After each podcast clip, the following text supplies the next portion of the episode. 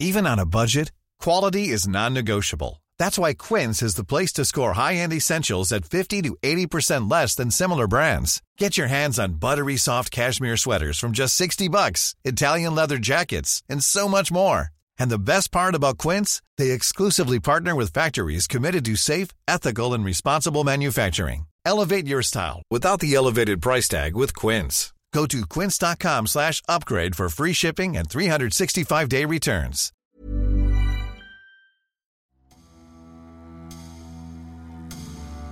Invaincu depuis les débuts du basket au jeu en 1936 et considéré comme invincible, les États-Unis sont tombés de leur piédestal en 1972, à Munich. Une défaite sur le fil, à la sirène, face au grand rival soviétique. Un dénouement controversé que les 12 joueurs américains n'ont jamais digéré, au point de nouer un pacte.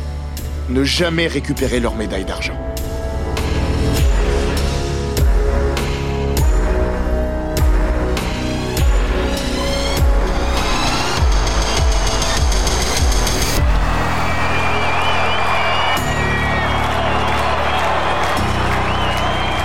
Bienvenue dans les grands récits d'Eurosport.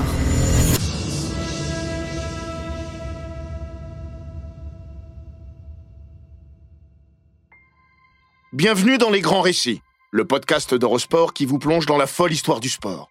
Entre pages de légendes, souvenirs enfouis et histoires méconnues.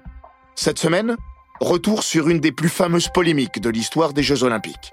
À Munich, en 1972, le géant américain tombe pour la première fois en s'inclinant en finale du tournoi de basket contre le rival soviétique, au prix d'un dénouement qui, près d'un demi-siècle plus tard, fait toujours beaucoup parler. Tom Macmillan n'est pas Henry Fonda. Dans le film 12 hommes en colère de Sidney Lumet, Fonda incarnait Davis, un des douze jurés appelés à juger un jeune homme accusé de meurtre. Seul contre tous, il s'échine à instiller le doute chez ses comparses, tous prêts à voter coupable, à l'entame des délibérations. À force de persuasion, il finira par les convaincre. À la fin du film, tous voteront non coupable. Tom Macmillan est un des douze hommes en colère. Ceux du tribunal de Lumet, mais ceux de Munich. Sauf que lui n'a jamais eu besoin de convaincre ses camarades. Le 10 septembre 1972, en pleine nuit, une page d'histoire s'est écrite en Bavière. Pour la première fois depuis l'introduction du basket au programme olympique, 36 ans plus tôt, les États-Unis ont chuté, s'inclinant en finale face au grand rival sportif et géopolitique, l'URSS. Cela n'aurait pu être qu'une déception, mais cet échec sportif fut vécu chez l'oncle Sam comme une injustice.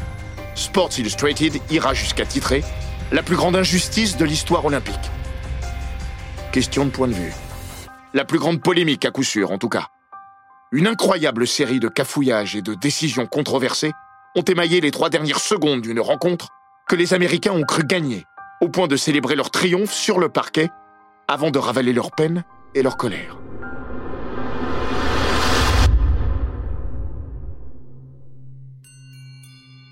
Lors de la cérémonie protocolaire à l'Olympische Basketball Halle, l'interminable deuxième marche, supposée accueillir les 12 joueurs de la sélection US, restera vide.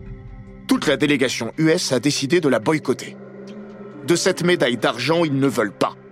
Ils n'en voudront jamais. Aujourd'hui, sept d'entre elles demeurent dans un coffre au musée olympique de Lausanne. Les cinq autres, selon le CIO, doivent toujours se trouver en Allemagne peut-être dans un carton du comité d'organisation, moisi par le temps. Peu importe. Le pacte sacré des douze hommes en colère, né dès ce 10 septembre 1972, n'a jamais été rompu. Si un seul d'entre eux refuse de récupérer sa médaille, personne ne la récupérera. Kenny Davis a fait inscrire dans son testament qu'aucun membre de sa famille ne pourra hériter de sa médaille. Il plaisanta même toute façon, si tu as deux gamins, tu fais comment Avant de redevenir sérieux. J'ai demandé à ma femme et à mes enfants de comprendre que cette chose n'avait aucune valeur à mes yeux. Donc elle ne doit pas en avoir pour eux non plus. Ils l'ont parfaitement accepté. À plusieurs reprises, on tentera de les convaincre. Avant les Jeux de Los Angeles en 1984, Basketball USA, responsable du programme olympique, propose d'organiser une célébration au cours de laquelle les médailles seraient remises aux membres de l'équipe de Munich. Bill Wall, directeur exécutif de Basketball USA, expliquait alors C'est à eux de décider. Nous savons tous que nous avons été volés, mais j'aimerais qu'ils acceptent et que nous mettions cela derrière nous. Ils vont voter. Et ils refuseront. Au fil des années, seuls deux joueurs exprimeront leur désir de jouir de leur médaille d'argent. Tommy Burleson et Ed Ratcliffe. Depuis, le premier assure avoir changé d'avis. Quant au second, il confiait à l'époque vouloir sa médaille parce que sa femme souhaitait qu'il la récupère. Ils ont divorcé et Ratcliffe a repris sa position d'origine. Le pacte. Toujours le pacte. Tom Macmillan, lui, n'en a jamais voulu. Il n'est pas Henry Fonda. Il n'est pas Mr. Davis. Mais après son entrée en politique chez les démocrates, il reste le seul joueur de l'histoire de la NBA à avoir été candidat au Congrès tout en étant encore actif, et il a été élu à la Chambre des représentants en 1986. Il a tenté d'utiliser sa nouvelle fonction pour peser auprès du comité olympique américain. Non, il ne voudrait jamais de leur médaille d'argent. Mais la reconnaissance de leur médaille d'or volée à leurs yeux, oui. En 1992, Macmillan adresse un courrier en ce sens au CIO, sans recevoir de réponse. Dix ans plus tard, le scandale qui éclabousse les Jeux de Salt Lake City, en patinage, lui souffle une idée. Dans l'épreuve des couples, il s'avère que les juges russes et français se sont entendus pour favoriser le duo Berejnaya-Zikarulidze. Une fois l'affaire révélée, les Canadiens Jamie Salé et David Pelletier se verront offrir après coup de partager le titre olympique avec le duo russe. Alors pourquoi pas nous Même 30 ans après se demande Macmillan. Cette fois, il obtient une prise de position officielle de Jacques Rogge, le président du CIO. Une fin de non-recevoir. Malgré leur certitude et leur entêtement, les 12 hommes en colère ne seront jamais champions olympiques.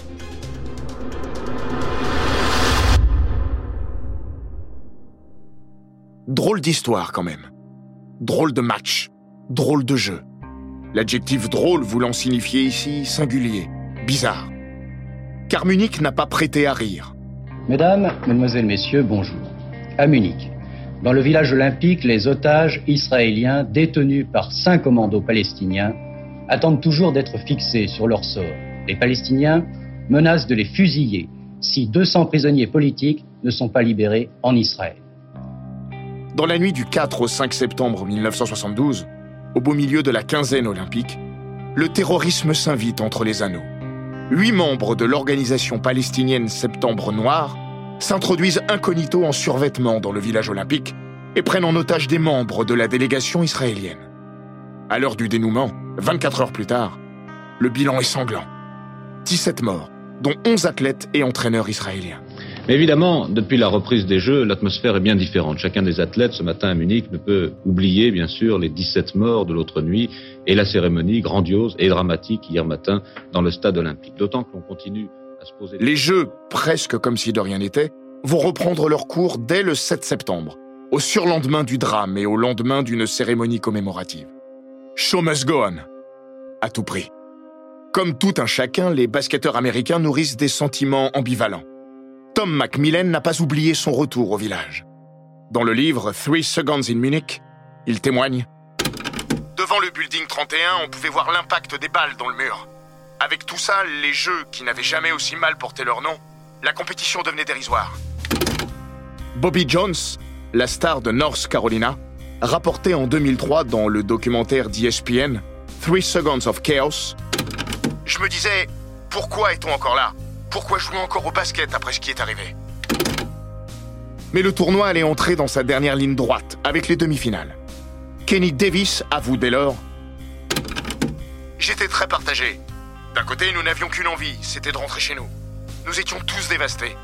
Mais il y avait une partie de nous qui se disait que nous étions tout près de la fin du tournoi. C'était un rêve de devenir champion olympique.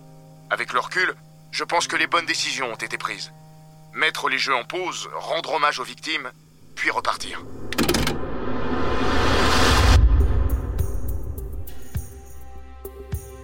Le soir même de la reprise des Jeux, le 7 septembre, les États-Unis balayent l'Italie en demi-finale, 68 à 38, alors que l'URSS domine Cuba, 67 à 61, dans le derby des cousins socialistes. Le grandissime et invincible favori a rendez-vous avec son challenger le plus attendu dans un choc final idéal. Personne n'envisage sérieusement une défaite américaine. Jamais les États-Unis n'ont été battus au JO en basket. 62 matchs, 62 victoires. À Munich, lors de leurs huit premières rencontres, ils ont survolé les débats. Écart moyen, 32,4 points. Mais de la force de l'habitude naît la faiblesse d'une trop dangereuse certitude. Car ce Team USA, mal pensé et mal fagoté, ne s'avance pas sans faille. C'est une équipe de mômes, moins de 21 ans de moyenne d'âge, le plus jeune roster jamais envoyé dans le bain olympique par les États-Unis. L'équipe ne manque certes pas de joueurs de qualité. De Doug Collins à Mike Bantam, de Jim Brower à Kenny Davis, en passant par les de Jones, Dwight, le scoreur, et Bobby, le défenseur. Presque tous seront des futurs premiers tours de draft. Presque tous vivront des carrières NBA entre l'honorable et le remarquable. Mais il manque à ce groupe une star, un leader incontournable, un go-to guy d'évidence.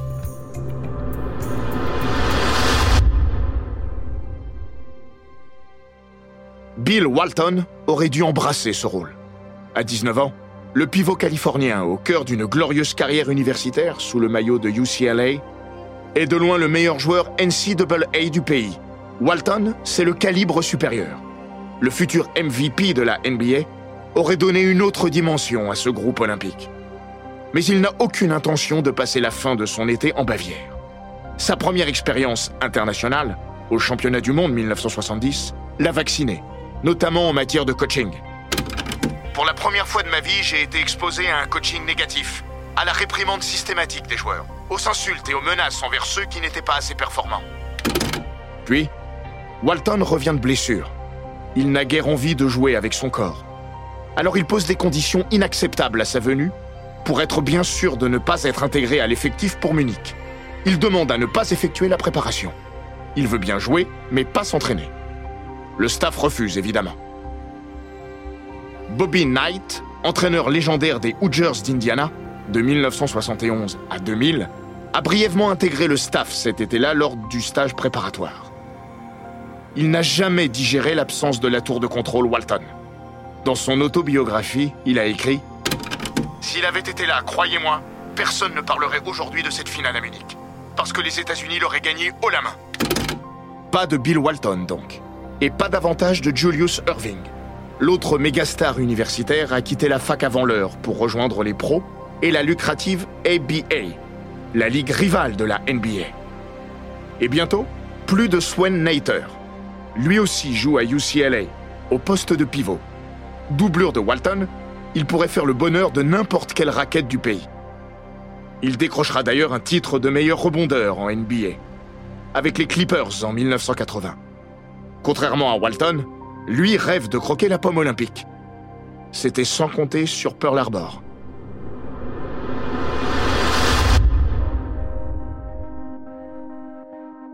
Le rustique coach, Henk Aiba, a en effet choisi pour préparer Munich la base navale la plus traumatisante de l'histoire américaine. Drôle d'idée? Peut-être. Drôle de stage aussi. Les douze sélectionnés ont droit à un régime digne des douze salopards. Préparation militaire. Levé à l'aube. Pas au clairon, mais pas loin. Trois séances quotidiennes d'entraînement de trois heures. Les joueurs dorment dans un seul et même dortoir, humide et infesté de rats certaines nuits. Doug Collins se souvient en rigolant Quand on a finalement eu droit à une journée de repos, on a franchement hésité à s'évader. Swen Nater ne tient pas le choc. Au bout de deux semaines, le pivot de UCLA a perdu plus de 10 kilos. Il en parle et s'en ouvre alors au sélectionneur. Coach, ça ne marche pas pour moi cette préparation. Regardez dans quel état je suis. Vous ne pouvez rien faire pour aménager le programme Eh non, on peut rien faire. Alors je vais devoir partir. Parfait, on te prévient dès que ton avion est prêt. C'est tout le secteur intérieur de ce Team USA qui se trouve dévasté. D'autant que Marvin Barnes a été laissé de côté. Le bad boy de Providence, on le surnommait Bad News parce qu'il ne se passait pas une journée sans que ses coachs n'apprennent qu'il avait eu un problème extrasportif. Machine à rebond, une sorte de Dennis Rodman avant l'heure, ne s'entendait pas avec le gendre idéal, Tom Macmillan. Le staff a dû trancher entre les deux. Barnes est resté chez lui. Mis bout à bout, tout cela commence à faire beaucoup. Mais c'est leur sport, leur titre olympique. Alors on n'imagine pas l'inimaginable. Les Américains ne s'envisagent pas vulnérables. Ils ont tort. Le match touche à sa fin. Et comme c'est un soviétique est au lancer franc, l'Union soviétique va se qualifier pour la finale. C'est Serge Belov. Serge Belov. L'URSS s'impose comme la puissance émergente du basket mondial. Bronzée à Mexico et menée de main de maître par Vladimir Kondrachin, installée sur le banc depuis 18 mois, elle dispose d'un effectif et d'un jeu cohérent. D'un vrai et grand leader aussi, en la personne de Sergei Belov. À 28 ans, l'arrière du CSK à Moscou est au sommet de son expression. Celui qui deviendra en 1992 le premier joueur européen intronisé au Hall of Fame constitue l'atout numéro 1 de l'Armada Rouge. Mais il est loin d'être le seul. Ivan Edeshko, le subtil Modestas Pauloskas, même s'il arrive blessé en Allemagne. Le meneur, Zurab Sakandelitz, et le géant Sergei Kovalenko sont eux aussi des références. Dans ce groupe où l'expérience prime, le jeune Alexander Belov, 20 ans, fait office de minot. Sans lien de parenté avec le grand Sergei, l'enfant de Leningrad sera bientôt érigé au rang de héros national. Dans le bloc de l'Est, et tout particulièrement dans la patrie du camarade Brejnev, le sport est enrobé d'un enjeu politique à peine voilé. Surtout aux Jeux Olympiques. Surtout en cette année 1972, où la grande URSS célèbre son demi-siècle d'existence. Or, avant cette finale face aux États-Unis, qui va décerner le dernier titre de ces JO bavarois, les soviétiques caracolent en tête du tableau des médailles avec 49 médailles d'or. La 50e pour le 50e anniversaire face aux géants américains en basket.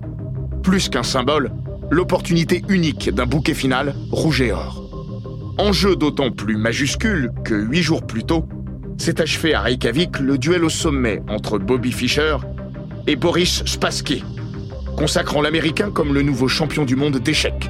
Là aussi, la géopolitique planait sur l'échiquier.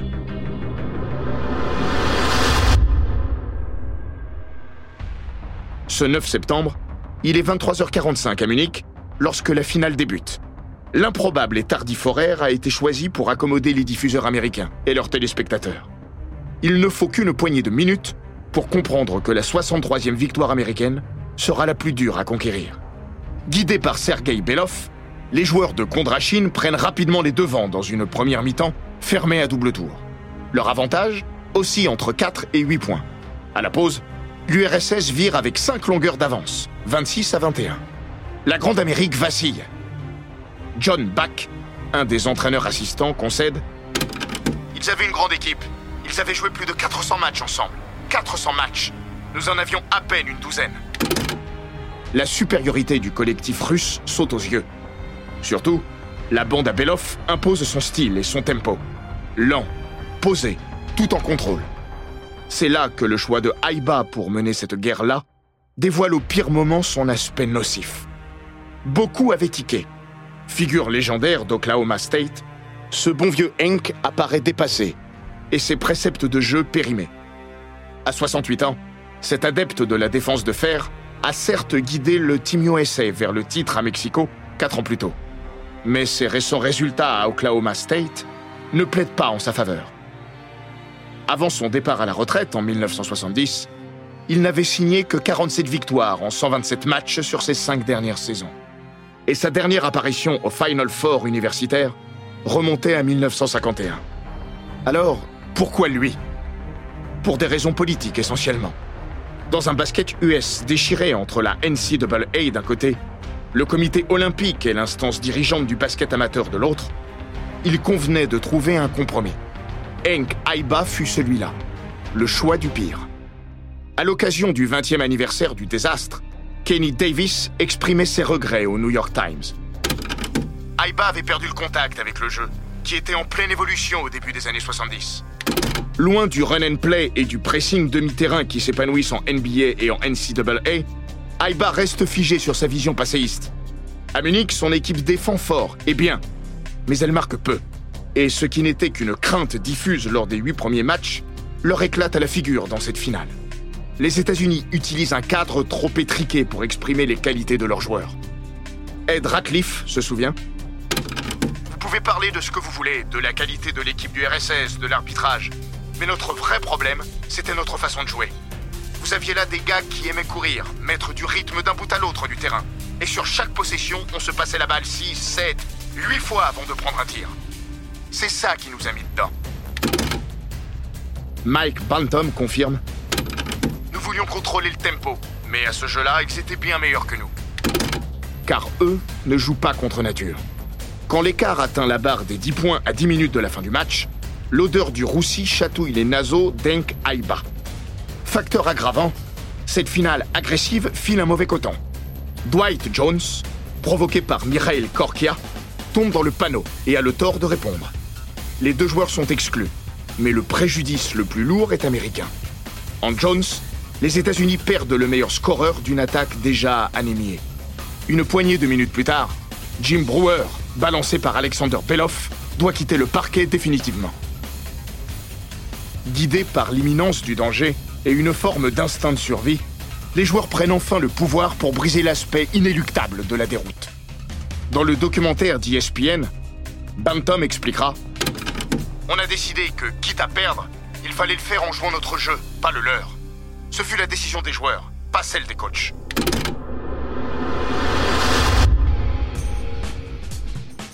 Retrouvant leur vertu naturelle, les Américains effectuent un pressing demi-terrain payant. Harassés, les Soviétiques cèdent à la panique, multiplient les pertes de balles et ne marquent plus. Bantam se souvient J'ai commencé à voir la peur sur les visages des Russes. La seule question c'était est-ce que nous aurons assez de temps? Il reste 55 secondes à jouer. Le score est de 48 à 46 en faveur des Soviétiques en rouge qui bénéficient ici de deux lancers francs. Il manque le premier. Le suspense reste entier. Il se prépare pour le second.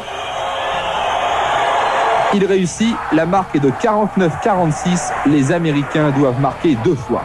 Deux points supplémentaires pour les Américains. 49-48. S'ils veulent s'imposer, les Soviétiques doivent conserver la balle. Menés par Kevin Joyce, les États-Unis reviennent à un seul petit point. 48 à 49, à 38 secondes de la fin. Puis, Doug Collins intercepte une passe hasardeuse de Sergei Belov au bout de la possession suivante. L'arrière d'Illinois State subit une grosse faute sous le cercle adverse. Interception des Américains par Dougie Collins qui fonce droit au panier mais se fait balancer sous les panneaux. Deux lancers à venir. Trois secondes au chronomètre. Doug Collins a été sonné en retombant au sol sur la faute. Il ne sait plus trop s'il est à Munich, à Pearl Harbor ou ailleurs. Collins raconte Je me souviens avoir entendu les assistants, coach Haskins et coach Bach, dire au coach Aiba Il faut envoyer quelqu'un d'autre tirer les lancers. Mais coach Aiba a répondu Si Doug peut encore marcher, il va les tirer. Ces mots m'ont électrifié. Le coach croyait en moi, ça m'a galvanisé. Collins est sonné, mais il se relève, ce qui lui vaut les applaudissements du public. C'était peut-être la meilleure intervention de tout le mandat d'Aiba. Car Collins, le presque héros et futur entraîneur des Bulls et des Pistons, obéit. Il va sur la ligne. Switch, une fois, deux fois. 50-49 à 3 secondes de la fin. Les États-Unis mènent pour la première fois du match. Un vrai miracle. Il reste donc 3 secondes à jouer. C'est presque fini, mais ça ne fait que commencer. Et près d'un demi-siècle plus tard, il ne reste au fond de cette soirée que ces trois dernières secondes, prêtes à s'étirer sur des minutes. Les trois secondes les plus longues, oui, et peut-être les plus absurdes de l'histoire du basket. Pour les Américains, un drame en trois actes. Ils sont pour l'instant champions olympiques. Acte 1. Remise en jeu, ligne de fond. Le ballon est ensuite dans les mains de Sergei Belov, à peine à hauteur de la ligne médiane. Ça urge. Un coup de sifflet retentit. Un des deux arbitres stoppe le jeu à une seconde du buzzer. Kondrachin et son adjoint Bashkin sont entrés sur le terrain en hurlant. Ils assurent avoir demandé un temps mort entre les deux lancers de Collins. Selon les règles de l'époque, un entraîneur peut demander un temps mort soit en informant directement la table de marque, soit en appuyant sur un petit bouton rouge. Le sélectionneur soviétique assure avoir appuyé et il n'en démordra jamais. Le système a-t-il connu une défaillance? La table de marque a-t-elle manqué d'attention? Personne n'en saura jamais rien. Dans le maelstrom de ce dénouement, l'histoire du temps mort est sans doute le point le plus flou. Après quelques palabres, le jeu va reprendre. 3 secondes. 3 secondes. 3 seconds. Acte 2. Rebelote. Nouvelle remise. Ligne de fond. Cette fois, il ne reste plus qu'une seconde. Ni vu ni connu, Vladimir Kondrachin a réussi à effectuer un changement, illégal, mais que personne n'a vu. Edeshko est entré à la place de Zarmouk Amedov. Il est chargé d'effectuer une longue passe pour Sergei Belov. Les deux hommes coéquipiers au CSK ont déjà arraché plusieurs victoires en club dans cette configuration désespérée. Edeshko expédie donc sa passe missile. Mais Belov ne peut contrôler le ballon, qui rebondit sur le panneau avant de repartir. C'est fini. Les États-Unis sont champions olympiques pour la huitième fois consécutive. Ils s'en sortent bien. Les voilà qui célèbrent leur miraculeux triomphe en courant dans tous les sens. Remise en jeu soviétique, la sirène retentit, les Américains sont champions olympiques sur le score de 50 à 49. Scène de liesse. Elle dure une trentaine de secondes, jusqu'à ce que des officiels demandent à Henk Aiba et ses joueurs de retourner sur leur banc. Un homme, invité surprise, vient d'entrer en scène dans cette curieuse pièce. Il se nomme Renato William Jones et il est le patron de la Fédération internationale. Se dirigeant vers la table de marque, il ordonne à celle-ci de remettre trois secondes et non une au tableau d'affichage pour revenir à la configuration initiale après les deux lancers de Doug Collins. À ses côtés, Renato Righetto, l'expérimenté arbitre brésilien, ne moufte pas. On ne contredit pas le boss, même s'il outrepasse ici ses droits et ses prérogatives. Trente ans après les faits, Mike Benton soupirait encore. Je n'arrivais pas à y croire. J'avais l'impression qu'ils allaient leur redonner une chance jusqu'à ce qu'ils finissent par marquer. Henk Aiba, furieux, envisage un moment de quitter le terrain avec ses joueurs et son staff. La crainte d'une disqualification l'en dissuadera. Il dira Je ne voulais pas perdre ce match quatre heures après, le cul sur ma chaise. Même en ayant l'impression d'être pris pour ce qu'ils sont convaincus de ne pas être, les Américains restent. Après tout, la situation reste très favorable. There are 3 seconds less. Encore 3 secondes. Acte 3. Jamais 203. Cette fois, c'est la bonne. Edeshko à la passe, à nouveau. Les 212 cm de Tom Macmillan sont plantés devant lui. Mais le second arbitre, Artenik Arabadian, fait un geste que Macmillan interprète comme une injonction à reculer. Edeshko s'engouffre dans la brèche et profite de cet espace supplémentaire pour balancer le ballon. Arabadian a toujours juré que son geste avait été mal interprété par le pivot américain. Sur ce point précis comme sur tant d'autres, la jeunesse et la naïveté de l'équipe US se seront avérées criantes et fatales. À l'autre bout du terrain, c'est l'autre Belov qui est au rendez-vous. Sacha, le gamin. Lui a l'âge de ses adversaires. Mais il va les rouler dans la farine. Kevin Joyce et Jim Forbes sont face à lui.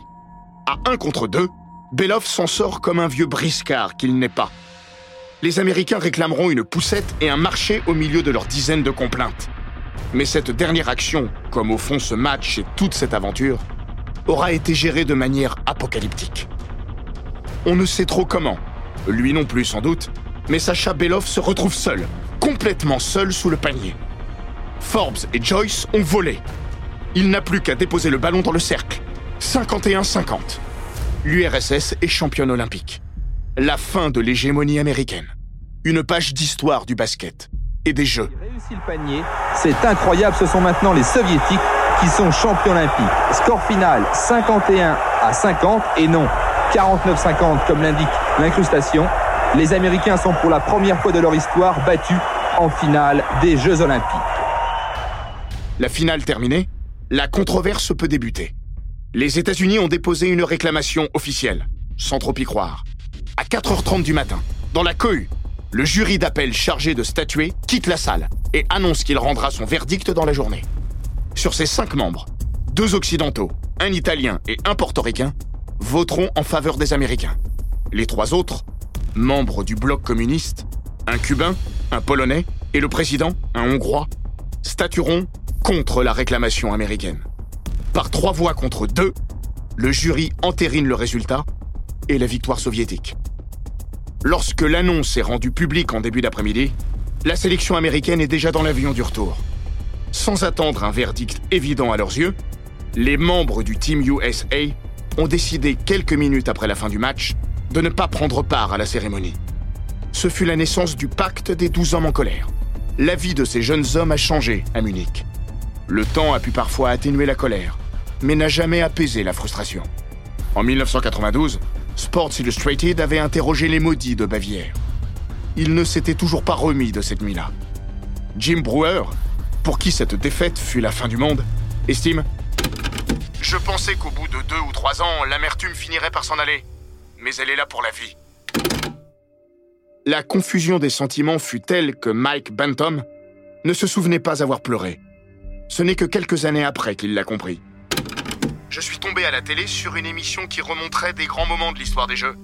Ils ont passé la fin de notre match et je me suis vu sur l'écran après le panier des Russes. J'étais là, sur le banc, et je pleurais. Je n'en revenais pas, parce que je me souvenais de la confusion, je me souvenais de la colère, d'avoir hurlé, mais je me souvenais pas avoir pleuré. Et d'un seul coup, tout est revenu. Alors je me suis assis, et j'ai pleuré à nouveau.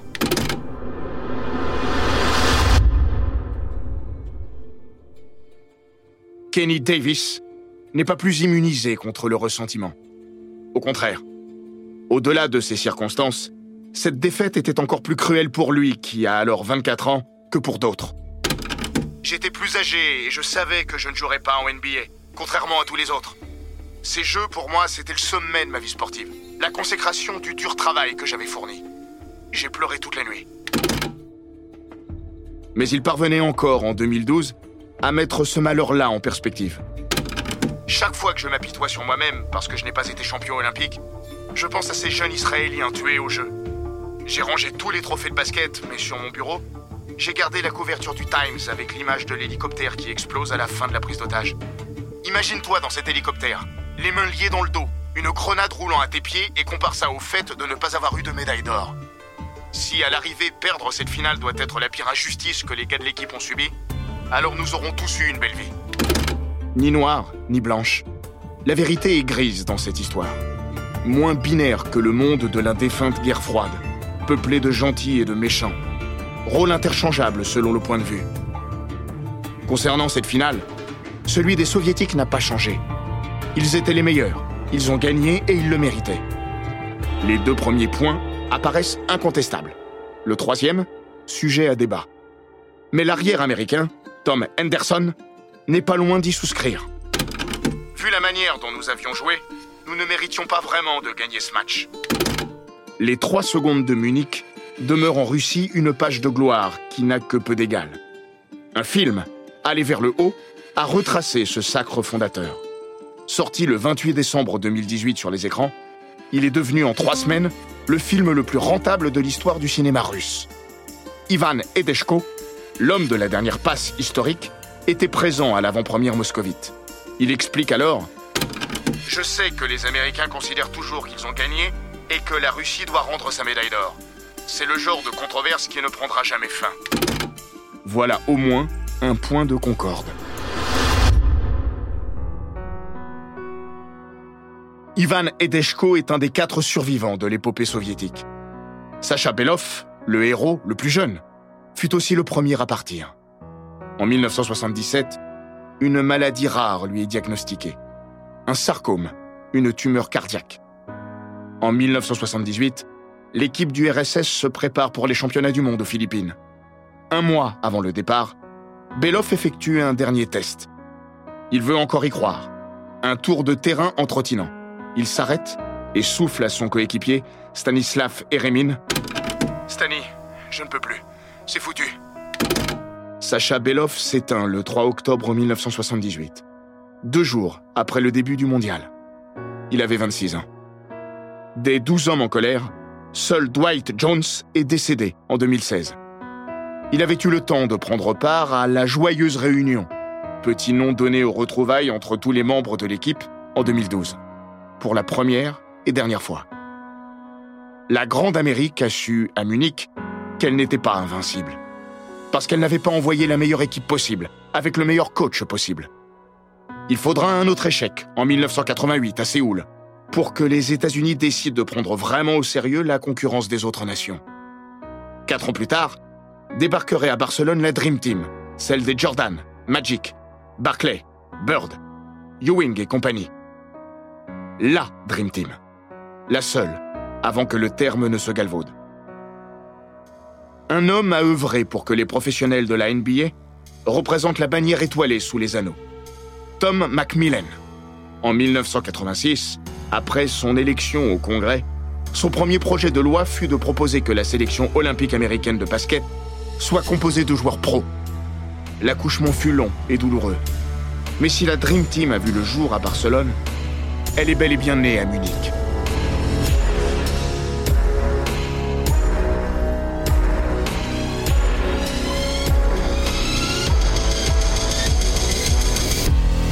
Cet épisode des grands récits d'Eurosport a été écrit par Laurent Vergne.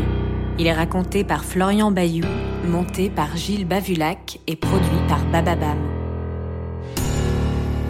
N'hésitez pas à vous abonner, commenter, partager et noter ce podcast sur Apple Podcast, Google Podcast, Castbox, Spotify, Deezer et toutes les plateformes audio.